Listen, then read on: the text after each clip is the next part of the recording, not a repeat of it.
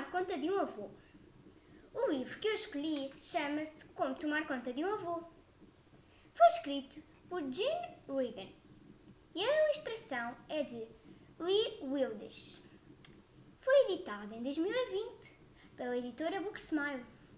Esta história dá dicas essenciais para as crianças aprenderem a tomar conta do seu avô. Por exemplo, como brincar com o avô, coisas para fazer durante um passeio, como se despedir de um avô.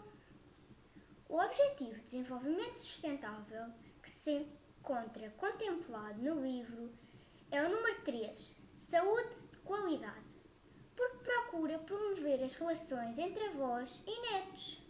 Logo, contribui para o bem-estar dos avós.